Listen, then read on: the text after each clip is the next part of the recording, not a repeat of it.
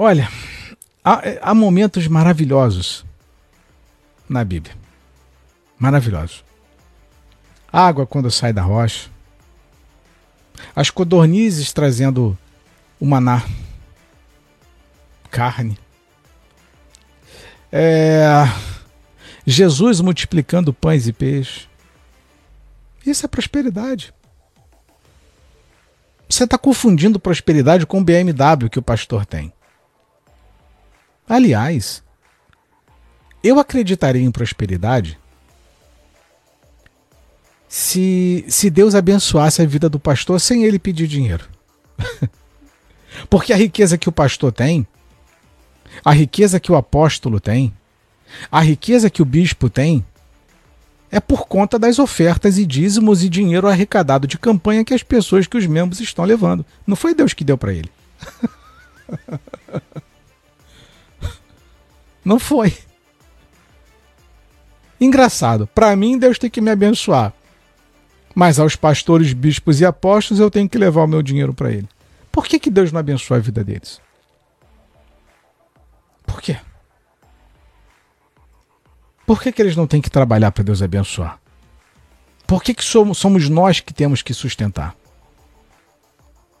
A maior blasfêmia e o maior sintoma de que a maioria dessas denominações são anticristãs é quando não cumpre o que eu falei anteriormente.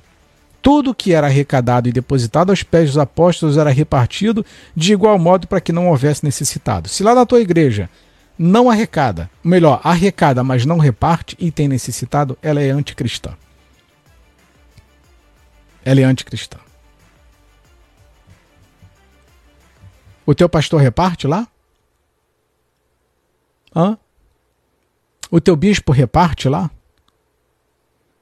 O teu apóstolo reparte? Você já viu ele repartindo alguma coisa? Ah, não, eu já vi. Desculpa, eu já vi. Eu vi uma vez o Edir Macedo, naquele vídeo lá que filmaram lá em Nova York, ele contando dinheiro e separando lá. Foi só essa vez que eu vi, mas repartindo entre eles. Então, as ovelhas continuam passando fome, as ovelhas continuam passando necessidade, e Mamão continua rindo. Mamão continua triunfando. Mamão continua prevalecendo. Aí você vai para a corrente dos 318, você está achando que vai adorar a Deus, tu está adorando Mamão. Você participa da fogueira santa de Israel, tu está achando que está fazendo uma campanha para Deus te abençoar, mas tu está adorando a Mamão. E detalhe, me perdoem a expressão, mas que jeito mais vagabundo de adorar a Mamão. Talvez nem Mamão aceitasse esse tipo de adoração. Sejamos sinceros. Sejamos sinceros. É uma forma cretina de adorar Mamon. É uma total falta de respeito com o próprio Mamon. é uma falta de respeito. Eu duvido que Mamon aceitaria esse tipo de adoração. Mas enfim, tem quem acredite no Chapeuzinho Vermelho no Lobo Mal. Ok, é um direito seu. É um direito seu. Não estou aqui para dizer o que você tem que fazer ou o que você não deve fazer. Não. A, a finalidade do nosso trabalho é da gente pensar junto. Nós precisamos pensar. E eu tenho o direito de pensar. E eu tenho o direito de me expressar. Só isso. Eu estou usando aqui a minha liberdade de expressão. E eu estou usando a minha liberdade aqui de, de poder pensar. Só isso.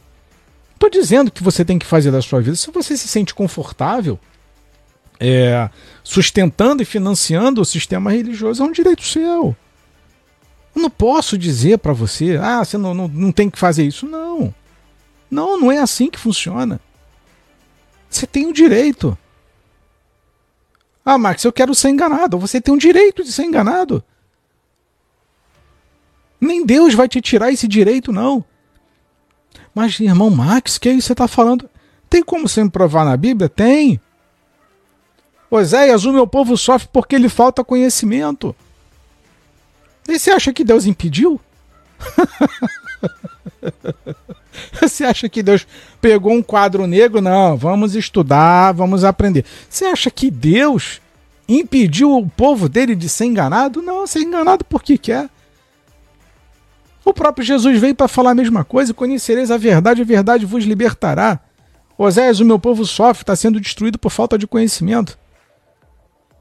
É um direito seu. É repetição. O que Deus alertou a, a, a, ao, ao povo que sofria pela falta de conhecimento, Jesus vai falar a mesma coisa futuramente. Ah, se você conhecer a verdade, você vai ser liberto. Se você não conhecer, é um direito seu, você vai continuar aprisionado nesse negócio aí.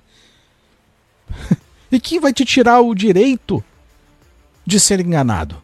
Ninguém. Ninguém. Ninguém tem o direito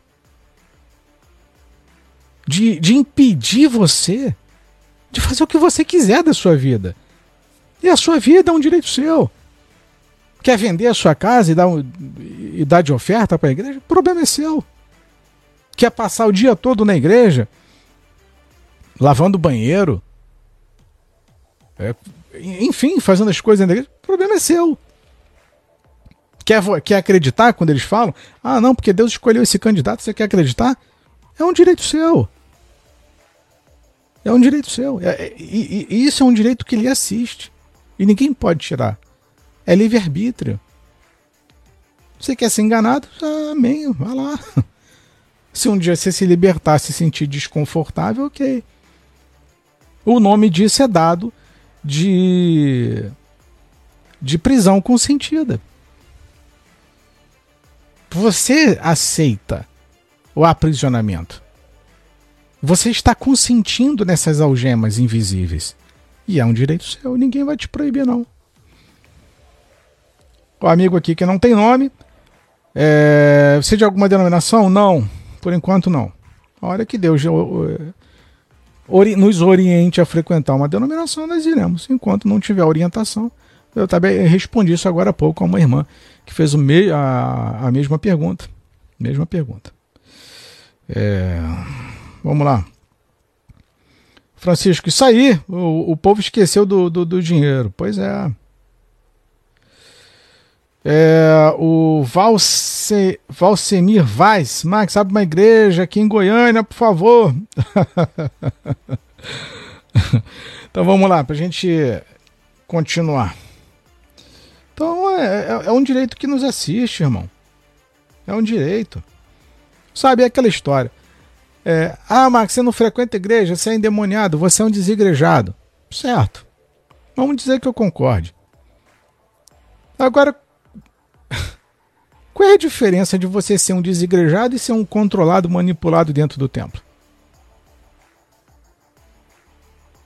Eu tenho falado isso com vocês há muito tempo. E inclusive, inclusive, é, eu fiz um, um, uma live com vocês falando sobre a, os estudos da EBD, da revistinha da, da CPAD.